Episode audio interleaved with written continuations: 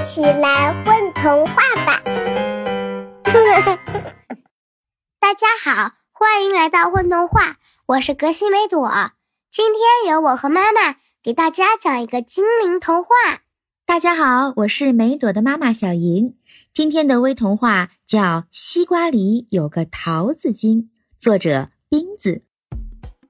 宝贝，立秋已经过了，还吃西瓜吗？吃，买个绿皮大西瓜回家，放在凉水里浸一浸。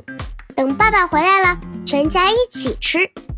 咔嚓一声，切开西瓜，咻的一声，从里面窜出个精灵来，是个淡淡粉红色的小精灵，皮肤毛茸茸，带着一股……嗯，一股桃子的气味儿。没错，是桃子淡淡暖暖的香味儿。咦？西瓜里为什么有个桃子精灵呢？这个嘛，桃子精灵说：“胖乎乎的粉胳膊抱在胸口。昨天晚上水果精灵大聚会，我喝了太多花蜜，醉倒了。喝花蜜还会醉倒？”桃子精灵认真的点点头：“会醉会醉，所以不能喝多。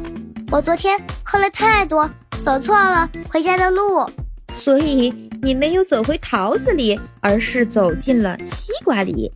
就是这样，就是这样。我要回家啦！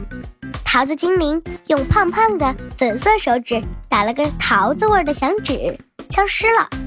那天的西瓜吃起来有股桃子味儿。嗯，那西瓜精灵呢？西瓜精灵嘛，它也喝蜜醉倒了。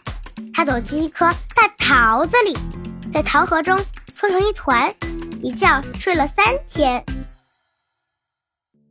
宝贝儿，你们在干嘛呀？嘘。